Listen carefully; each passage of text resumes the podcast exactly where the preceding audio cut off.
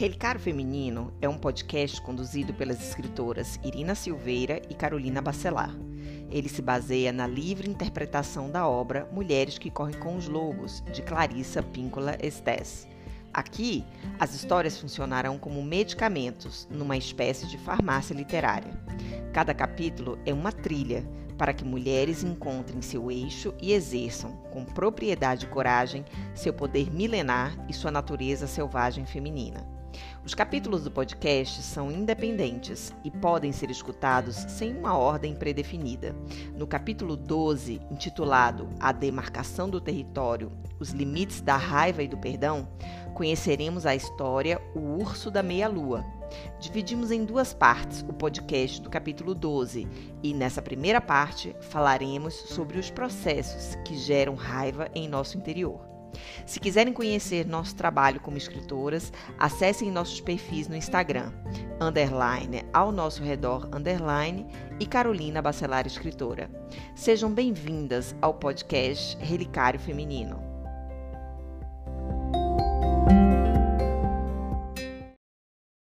Oi, Irina, tudo bem?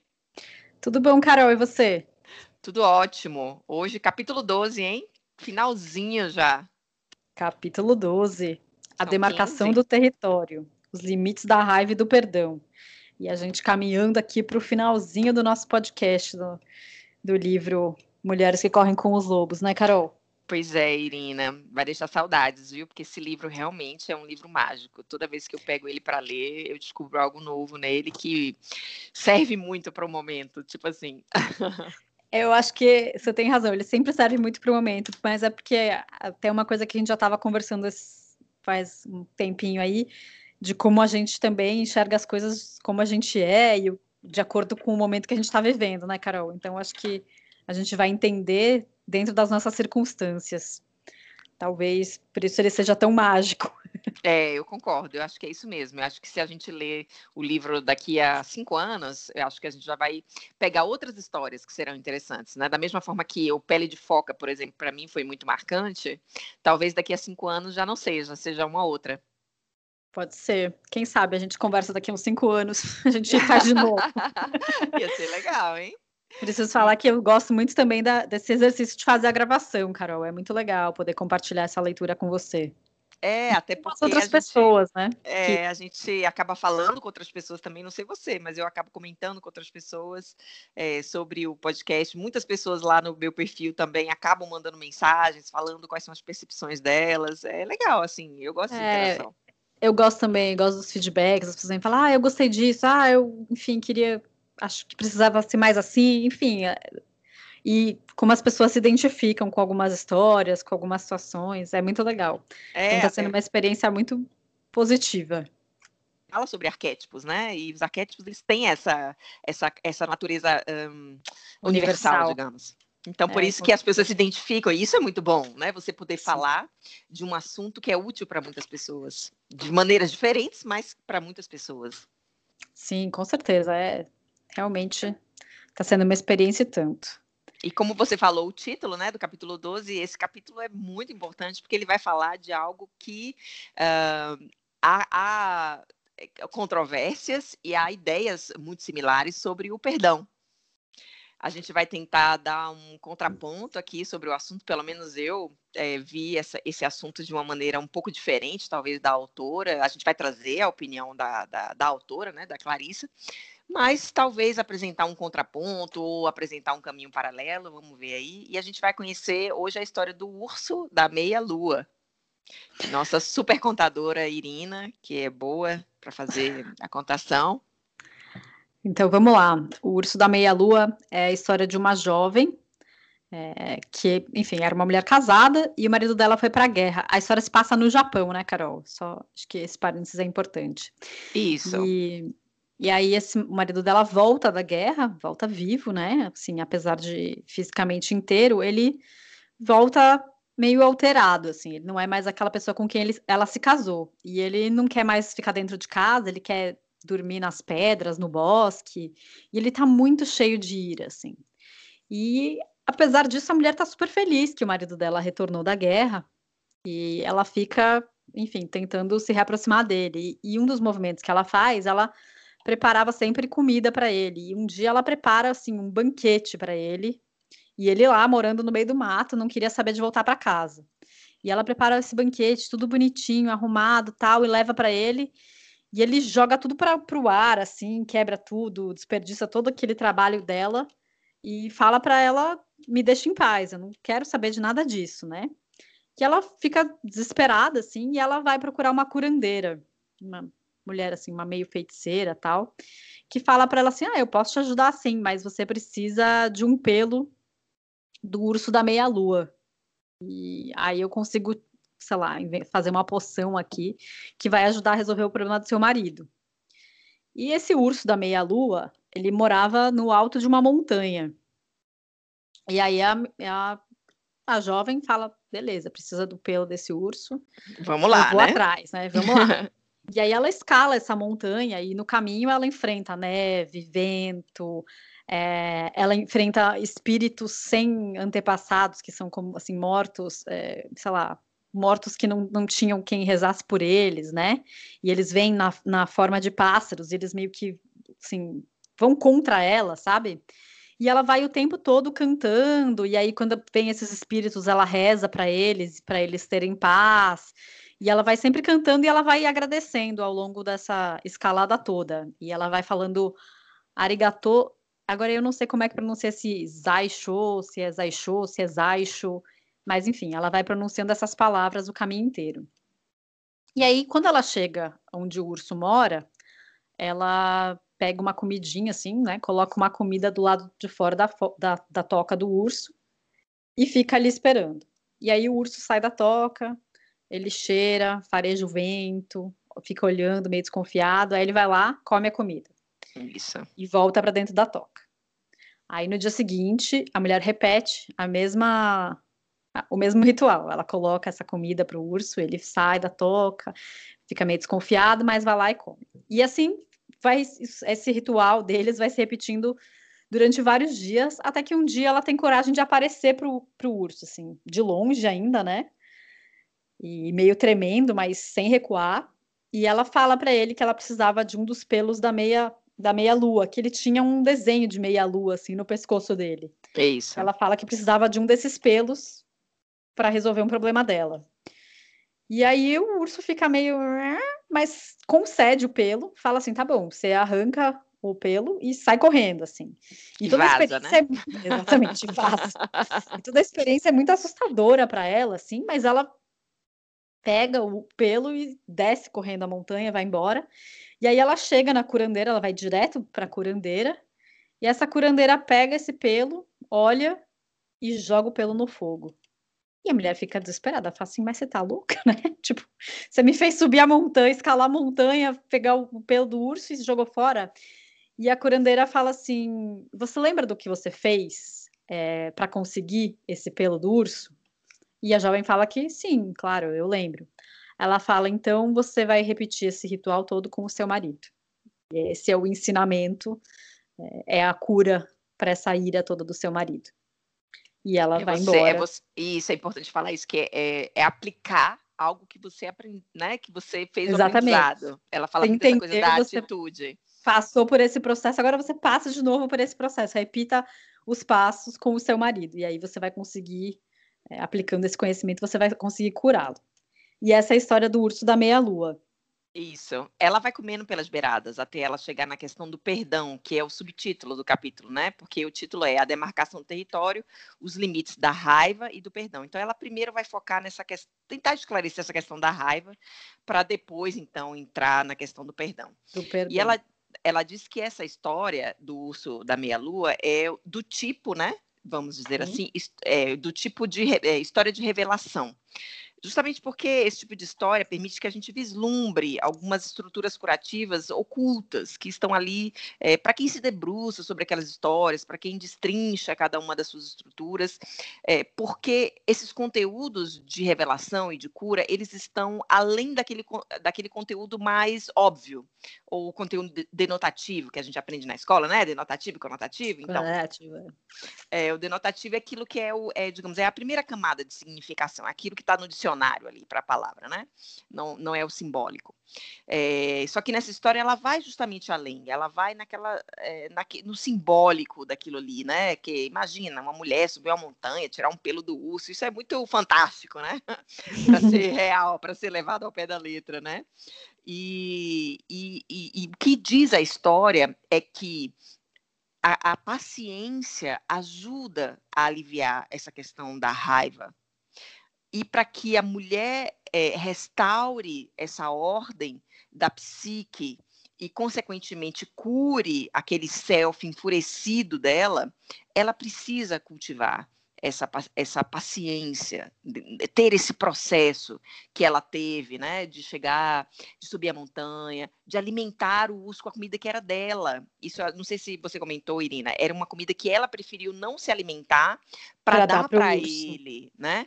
E depois descer, ir na curandeira e reivindicar, digamos assim, é, a solução mágica que logo a feiticeira descarta, né, como sendo um, a cura definitiva, porque ela diz, é, a, a, autora defende isso, que o processo de tratamento dessa cura é, da raiva é, teria, digamos assim, sete atos, né? O primeiro deles seria justamente buscar essa força restauradora, calma e sábia, que é a curandeira.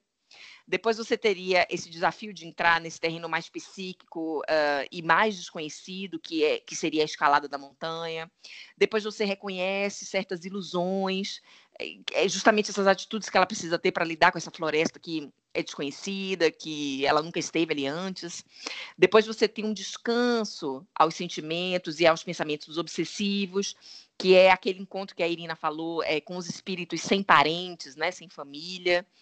Depois você dá aquele agrado ao, ser, ao, ao self compassivo, que é quando ela alimenta é, pacientemente o urso, né? E o urso a retribui com finalmente o pelo do pescoço dele.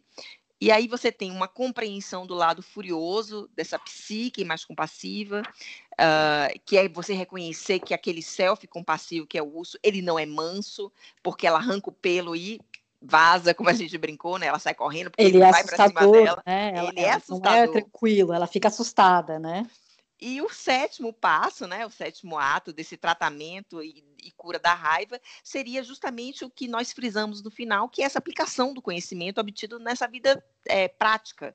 Então, eu obtive ali um conhecimento que poderia ter sido através de uma leitura, mas ali foi através de uma experiência, mas colocá-lo em prática, que é quando ela desce a montanha e ela volta à aldeia, né, para poder buscar a curandeira e depois, consequentemente, tentar aplicar tudo que ela conheceu para resgatar ali aquela relação com o parceiro que é relatado ali, né? Sim.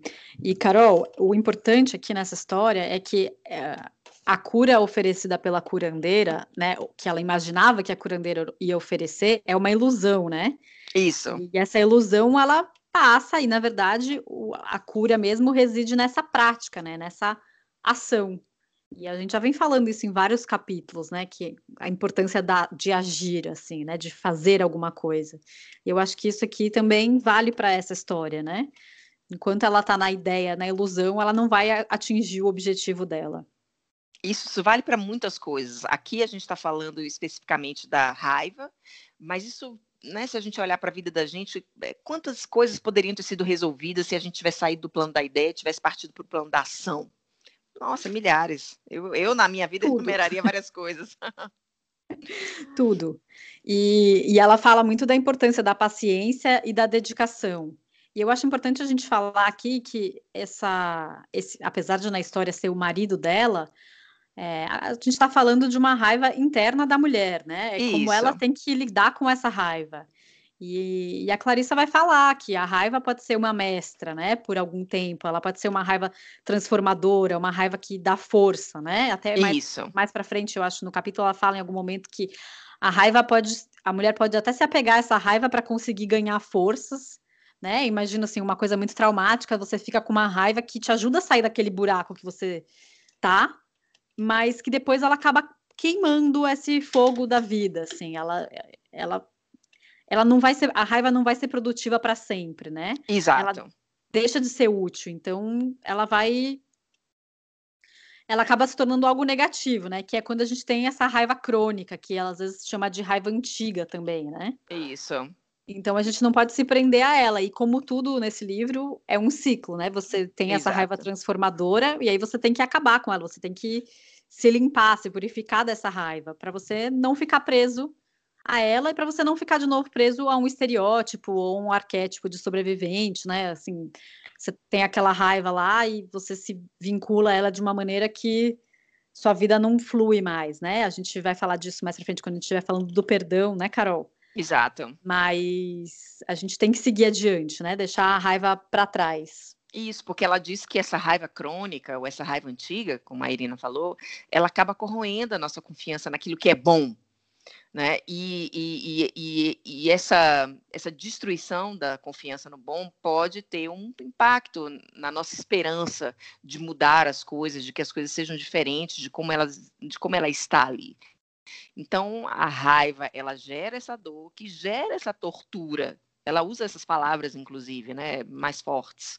E por isso a gente não deve deixar que a raiva transformadora se transforme numa raiva crônica. A gente deve usar aquele potencial para fazer a experiência e descer a montanha para poder, digamos assim, colocar em prática aquilo que a gente aprendeu e não ficar ali na montanha remoendo aquela raiva. Ou se a gente uh, leva de novo para a história, ela ficar chateada com a curandeira, porque a curandeira destruiu o, o, pelo. o, pelo. E ficar sempre naquele looping. Ah, mas poxa, você destruiu, por que, que você fez isso? Você não levou em consideração todo o trabalho que eu tive e não sair daquilo, culpando, então, é, agora a curandeira por um processo que é dela, na verdade. Ela que foi atrás da curandeira, atrás de algo, né? Sim, e assim, a Carol, eu achei muito legal ela fazer essa comparação que ela faz da, do tratamento da raiva com você, quando a gente com você curar, tratar de um osso quebrado.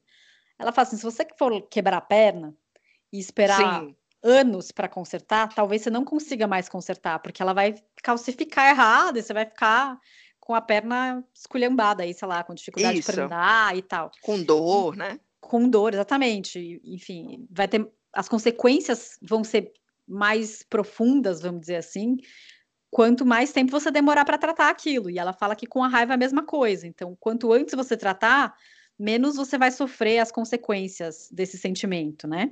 É, e aí esse capítulo, exatamente. esse capítulo, como outros também, vai meio que dando um passo a passo para a gente aprender a lidar com essa raiva, né? Cara, eu acho isso muito legal nesse livro, porque ele é muito prático, Irina. É, apesar de ser, apesar de tratar de assuntos muito teóricos e em conceitos muito abstratos, ele ela acaba dando esse passo a passo que se você praticar, eu acho que é, você consegue coisas boas, você consegue bons resultados. Bom, no final desse capítulo tem um exercício que eu achei bem legal. E é... eu fiz ontem. Você fez? Eu ah, então fiz. Então, depois contaremos o, o contaremos. Aqui. E aí quem, quem Falei, fizer. Caraca, depois... eu preciso falar, eu preciso fazer para falar dele. E aí eu vou falar, vou falar o que, que aconteceu. As pessoas, as, quem fizer, podia compartilhar com a gente lá no Instagram, né, Carol? Contar pra Poderia. gente fez. Porque eu Como achei muito legal. Não fiz, mas cogitei. Eu farei depois. Ah, depois sabe, você faz. Eu, meu. Conta. eu fiz, eu fiz ontem. mas enfim, e aí ela vai falando, né, que assim, o primeiro passo seria essa procura da curandeira, né? Uhum. Que leva à escalada da montanha. E ela fala que a gente não precisa necessariamente buscar um bom comportamento, né? Ela sempre vai ser contra esse, não contra o bom comportamento, mas aquele bom comportamento excessivo, né? forçado, né? isso. E que a gente também não precisa usar a raiva contra os outros, né? Que primeiro a gente precisa, o primeiro passo é a gente entender da onde vem essa raiva, por que, que a gente está sentindo isso, né? E ela fala aqui que nos contos de fadas, curandeiras geralmente representam um aspecto da nossa psique, que é um aspecto calmo, imperturbável, e que todas nós, né, todas as mulheres, enfim, todas as pessoas, teoricamente, têm essa ordenadora interna, né? E Isso. a gente pode se achar que perdeu, como tudo nesse livro também, a gente pode dar aquela chamada, invocar e a coisa volta, né? Nada se perde nesse livro, as coisas só precisam ser procuradas no lugar certo. Então, toda é. vez que a gente estiver com essa raiva fazendo uma birra, assim, a gente pode procurar a curandeira e, e aí ela vai, enfim, a partir dessa curandeira, desse momento de calma e tranquilidade, né, desse, dessa, desse lugar, vamos dizer assim, imperturbável da nossa psique, a gente vai conseguir olhar para o futuro e ver qual é o melhor caminho para a gente seguir. Isso, ela entra numa seara interessante. Ela defende a ideia de que é, muito desse uh, conteúdo de indignação e de irritação que a gente sente com relação a vários aspectos da nossa vida, até mesmo da nossa cultura, da cultura na qual nos inserimos, ela é decorrente de situações na infância ela faz esse contraponto. Por exemplo, né, algum desrespeito que a gente sofreu, algum tipo de perseguição, que hoje a gente chama mais de bullying, né, a gente tem usado mais essa uh, nomenclatura, alguma negligência por parte dos pais ou dos cuidadores, é, do, daqueles que nos que cuidaram, né, às vezes são avós, às vezes são tios, nesse sentido que eu estou usando a palavra, é, ou alguma situação de extrema insegurança, etc. Uh, e ela diz, ela defende que essas pessoas que foram muito sacrificadas, elas ficam é, é, também igualmente sensibilizadas para futuros traumas. Então, ela, é, ela sempre está numa posição de exercer uma defesa imensa para evitar que esses traumas eles aconteçam ao longo da vida. Só que vamos combinar que o que, que é a vida adulta? É exatamente acontecerem essas coisas, né? É, só que, digamos, de outras formas. Elas não acontecem como é, como acontece, como a gente, como, como, como, acontece na infância. Acontece de outra forma, e a gente tem que, ali, como adultos, já compreendendo a realidade de uma maneira diferente, saber lidar com isso também é, de maneira diferente. Mas ela diz isso que quando na vida adulta algo nos remete a esse, vamos chamar assim, de dano original, né? um desrespeito, a negligência que a gente que eu mencionei anteriormente, ali pode ser um gatilho muito forte para mais raiva. Então, então para ela, né, para a autora, examinar justamente essas situações que fazem com que a gente perca o controle, perca o prumo, pode nos ajudar a detectar esses traumas da infância, porque às vezes é, a gente meio que esqueceu, ou meio que é, a gente se conta de outra forma, né? É aquela história que, que a gente fala assim, que a memória, ela tem um pouco de ficção também, né? Porque... É, como a gente lembra, não necessariamente como, como aconteceu foi. exatamente, né? Exato. Então, às vezes, aquilo fica camuflado de tal maneira, até porque é um trauma, que a gente não resgata isso de maneira consciente. Mas ela, ela faz esse convite, olha, vamos olhar, vamos nos debruçar diante de, eh, dessas situações que fazem com que a gente fique com muita raiva, porque talvez ali tenha uma pista do que seja esse dano original. E podem ser vários danos né, originais, mas eh, cada um vai dar um gatilho diferente. E ela é fala, ela né, Carol, que a gente, para a gente precisa expressar essa raiva. Ela não fala que a gente precisa controlar e conter essa raiva a 100%, mas ela fala que a gente tem que tomar cuidado como a gente expressa essa raiva, para que a gente não faça uma coisa que seja jogar um fósforo na gasolina, sabe? Isso. Para não ser uma explosão de raiva é, descontrolada e, e, enfim, é difícil falar numa explosão de raiva controlada, né? Mas é mais ou menos isso que ela está falando. E depois ela vai contar aquela outra história das árvores ressecadas, onde a gente vê bem essa questão de que tem uma hora certa. Até para você expressar sua raiva, tem uma hora certa, né? Isso, exato. E, e aí ela fala que talvez para raiva a gente para a gente conseguir transformar essa raiva, a gente precisa de algum exercício da vida prática, né? Assim, e ela fala das folhas matinais, de você escrever alguma coisa de manhã, toda manhã, mas enfim, pode ser outras, podem ser outras coisas, né? Podem ser outros exercícios da vida prática. Mas de novo é o agir, eu acho, né? Essa, Isso. Essa... Eu acho que colocar para fora de, de algum tá jeito. também. Exatamente. E aí ela continua falando da montanha, né? E de como a montanha pode ser esse símbolo do autoconhecimento. É, é que poderia ser gente... uma escada também, por exemplo. É, né? mas uma, é... uma espiral, uma escada. É, uma, é, é, a ideia eu acho que é desses diferentes níveis, né? E de uhum. como é importante a gente subir a montanha quando a gente não sabe o que fazer, ou seja, a gente olhar para dentro e tentar entender o que está acontecendo, tentar entender de onde vem essa raiva, né? É... E aí ela vai falando que, assim, a, a montanha, no caso, essa história é uma montanha e não uma escada, né? Então a gente tem, assim, a parte de baixo, né, pode ser aquele impulso no sentido da conscientização, né? Uhum. É, uma maturação da consciência, assim. E aí você continua subindo e chega na parte central, que pode ser visto como um estágio já de consolidação do processo, né? Que vai testando o conhecimento que que você adquiriu quando você começou ali na base da montanha, né? E Isso. a parte mais alta é o aprendizado intensificado, né? Que é onde o ar é rarefeito, então é mais difícil de respirar e você precisa de mais persistência e mais determinação para cumprir as tarefas, né? E o pico é o confronto com o conhecimento absoluto. E é por isso que o, o, o urso morava. O urso tá lá. Pico, né, né do, do, da montanha. E ele então seria essa mulher, né? Exato. Lá, o self mais interior é, dessa mulher. E ela tem que encarar ele quando ela chega lá, né? Não. É, trazendo esse contraponto aí que a gente explicou, é, acho que no Pele de Foca, né? A diferença de self para o ego. O self seria é, esse é, o, o, que, o, o que sabe tudo, digamos, nosso, que está dentro da gente. Enquanto o ego é esse material que a gente tem para viver na vida prática para poder fazer Sim. as coisas e que se não assentar, é bom nem ruim. Né? É necessário é também. É necessário. Pode causar um desequilíbrio, né? Isso, a questão é o desequilíbrio dentro do self. Não é que ele é exatamente como a Irina falou, ele não é bom nem ruim. A questão são os desequilíbrios que podem realmente acontecer. Mas aí por isso que a gente tem que fazer esse, esse essa ponte de ligação com o self ou com a alma. É outra expressão também que ela usa, né, para denominar aí.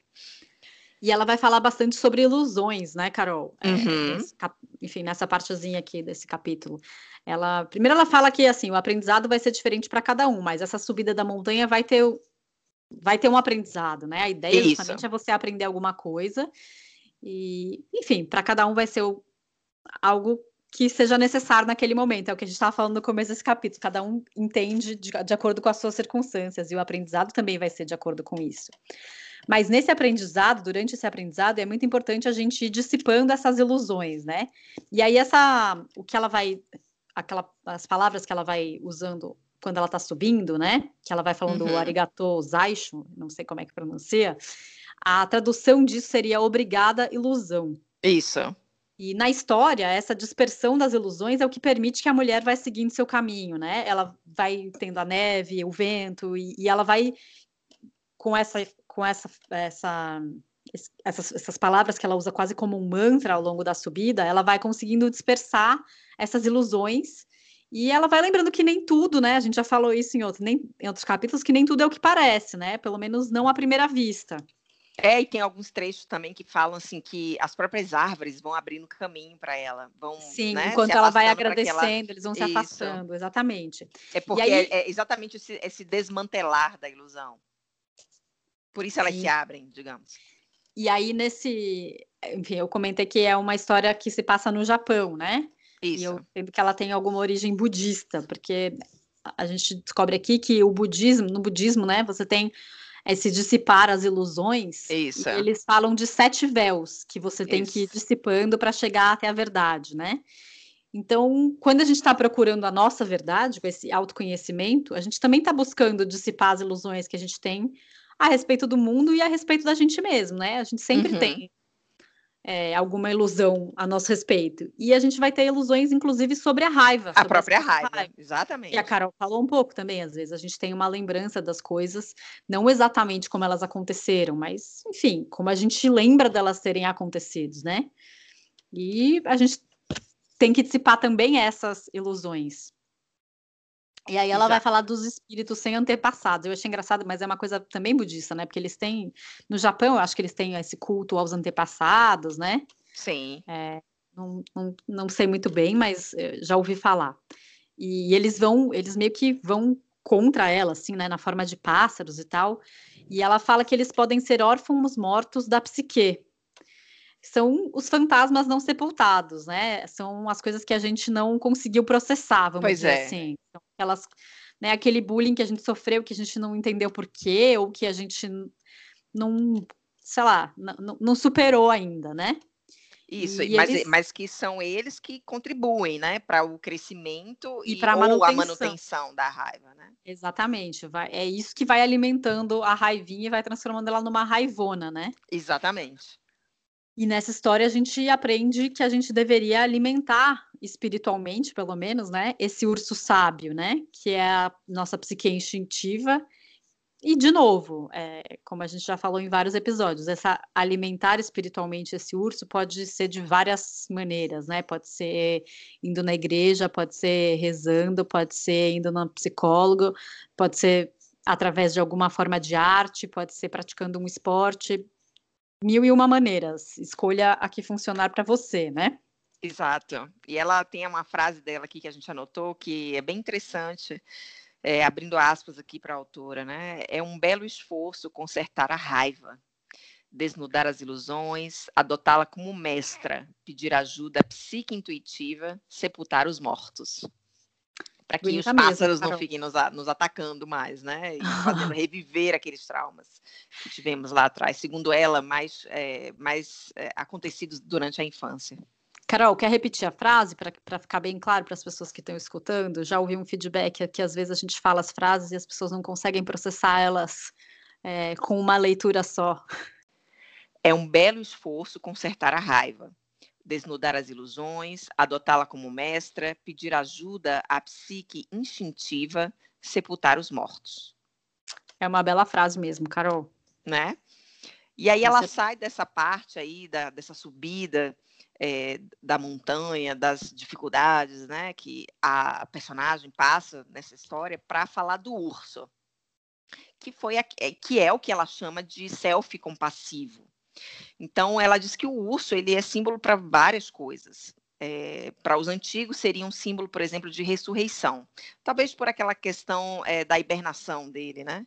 E que no Japão ele seria um símbolo para lealdade, sabedoria e força. É, e ela fala, ela conta uma curiosidade sobre a, a forma de procria procriação dos ursos. Eu não, eu não sabia disso. Também Mas, não. segundo ela, né, o óvulo e o espermatozoide, eles ficam esperando para se unirem e começar a divisão celular é, desde o início da hibernação, do processo de hibernação dos ursos, até perto da ursa acordar. Né? Ou seja, quando ela, quando somente quando chega a primavera é que ela acorda e tem os filhotes. Então, meio que ela dorme e acorda já para ter neném, né? Ela não passa aí os Sabe o que eu pensei meses. agora?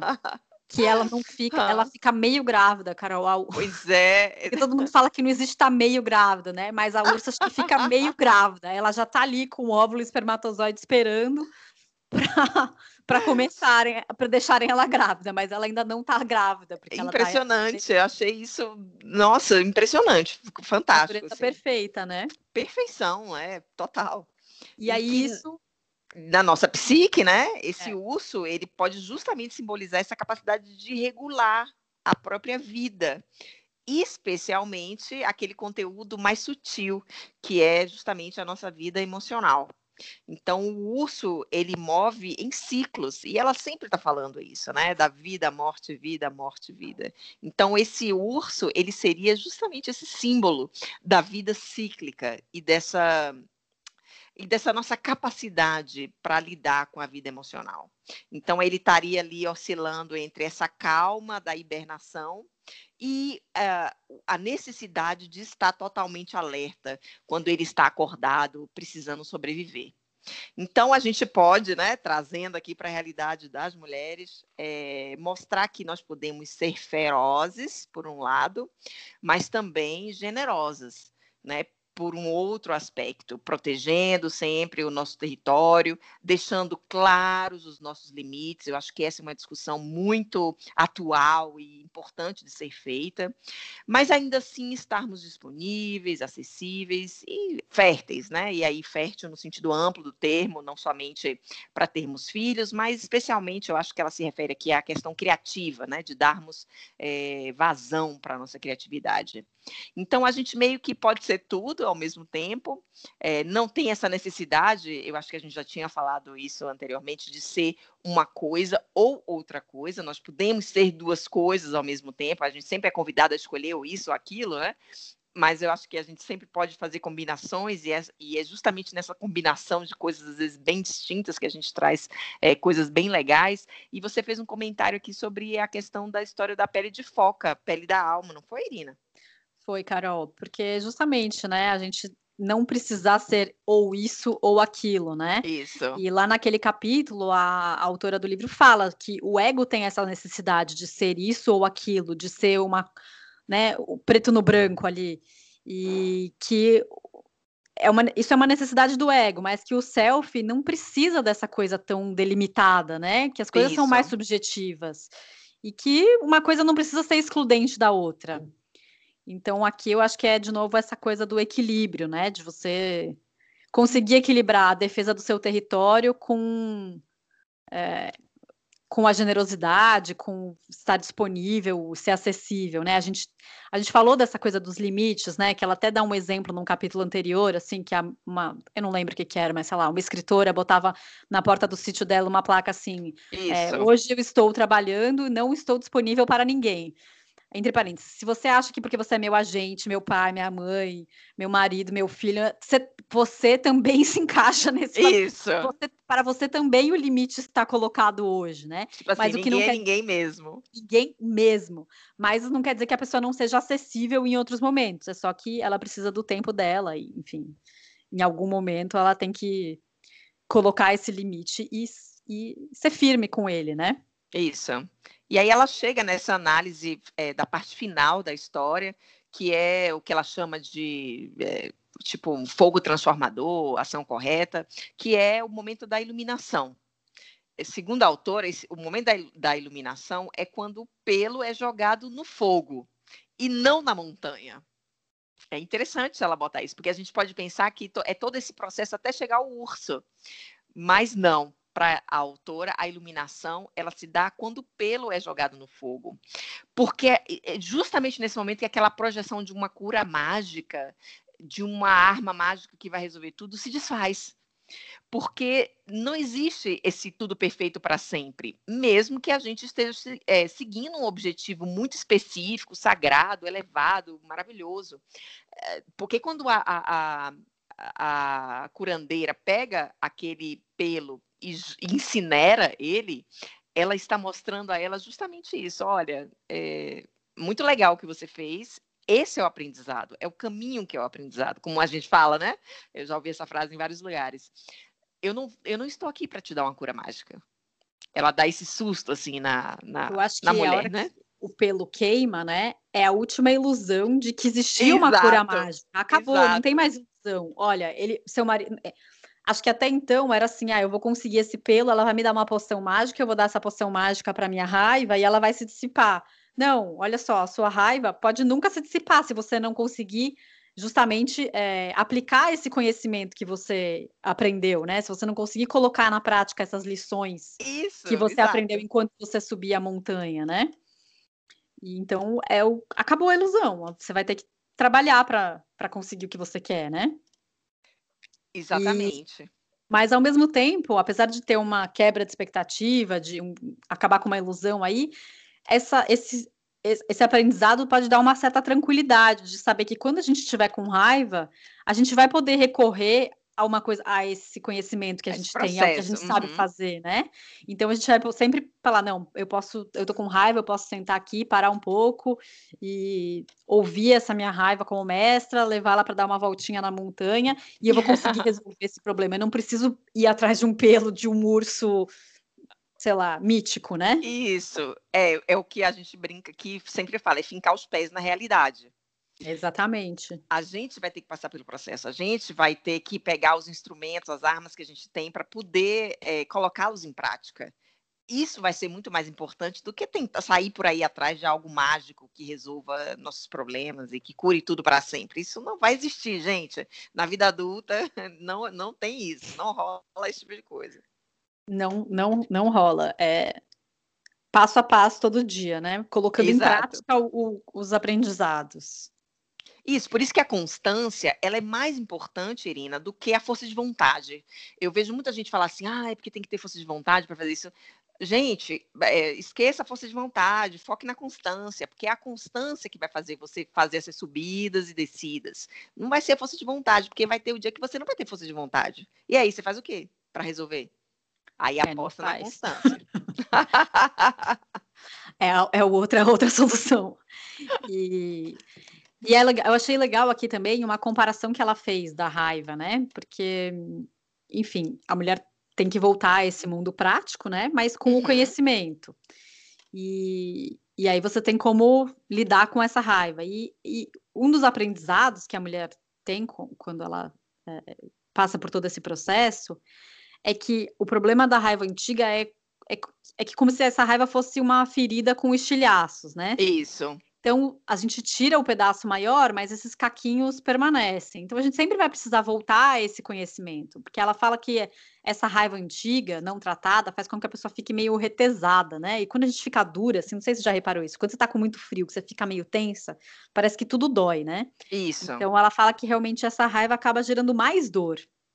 E, e ela tem consequências que são contrárias à busca da cura. Porque uhum. essa raiva vai tentar conter o evento objetivo, ela vai tentar conter a dor que está se espalhando e tenta garantir a segurança, vai ficar sempre nessa postura defensiva. E, na verdade, todas essas coisas só fazem a dor ser mais forte e mais aguda, né? Exato. Na verdade, você retarda a cura dessa dor, fica retardando isso a vida inteira. E quando você cria os muros, e aí vai ficando cada vez mais difícil você processar esse material. E você fica muito focada na dor, né? Eu acho isso. que isso é um problema. Você, enquanto você está ela assim, tentando conter o objetivo, você não, não chega nunca no que, que causou, você fica tentando conter a dor, você está pensando nessa dor. Então, ela você vai estar tá remoendo, né? Pensando isso. que é uma dor psíquica e não física. Toda vez que você tentar conter, você vai estar tá pensando nela, você vai estar tá trazendo aqueles eventos difíceis de volta, né? E adotar uma postura defensiva, eu não sei porque eu lembrei agora do, da coisa da frieza também, mas eu imaginei algo parecido, né? Você, numa postura defensiva, você não vai adiante, né? Você não avança, você fica ali parado só querendo buscar uma segurança, né? Exato, porque até porque essa frieza, ela é meio farsante, assim. Ela não é autêntica, digamos, né? A frieza é... é... uma é uma é um é mais um muro de proteção que você ergue para não passar é, por aquela experiência. Então é você é mais coloca, uma máscara. É mais uma a frieza, às vezes a indiferença também tem esse mesmo propósito. E é isso, né, Carol? A gente toda vez que estiver sentindo essa raiva vai ter que subir a montanha, mas a gente acho que depois que bom, sobe é. uma vez, o caminho também fica mais fácil, né? Isso, ah. é assim, mas pode ser que uh, existam montanhas diferentes. Não pode uh, ser. Mas você já mas fez uma vez, né? Isso, já... exatamente. Mas o conceito de subir a montanha você já tem. Você já sabe que, você, que é cíclico, digamos. E talvez você tenha obstáculos diferentes, não sejam árvores, seja né, outro tipo de vegetação, seja uma montanha gelada, por exemplo, né, e não com vegetação rasteira. É, e talvez os desafios sejam diferentes, mas o ato vai ser sempre o mesmo, né, de subir uma montanha para processar determinada informação, determinada. E aí a gente está falando de processo de cura de raiva, de ter paciência, enfim, o material de estudo vai ser o mesmo, né? Com, serão outros pensadores que vão estar ali ensinando, mas é, o processo é o mesmo. Carol, acho que a gente podia encerrar por aqui essa uhum. parte do capítulo e a gente se encontra para uma segunda parte do capítulo para não ficar muito, muito demorado, longo, né? O que você acha? Concordo também. Acho que o pessoal gosta quando é um pouco mais curto. Mais curto. Apesar de que eu me ouvindo em velocidade duas vezes, galera, eu me adoro, viu? Ó, fica aí a dica para ouvir a gente fica na a dica. velocidade Então tá bom, gente. Um beijo grande. A gente se vê no próximo capítulo. Até, beijo.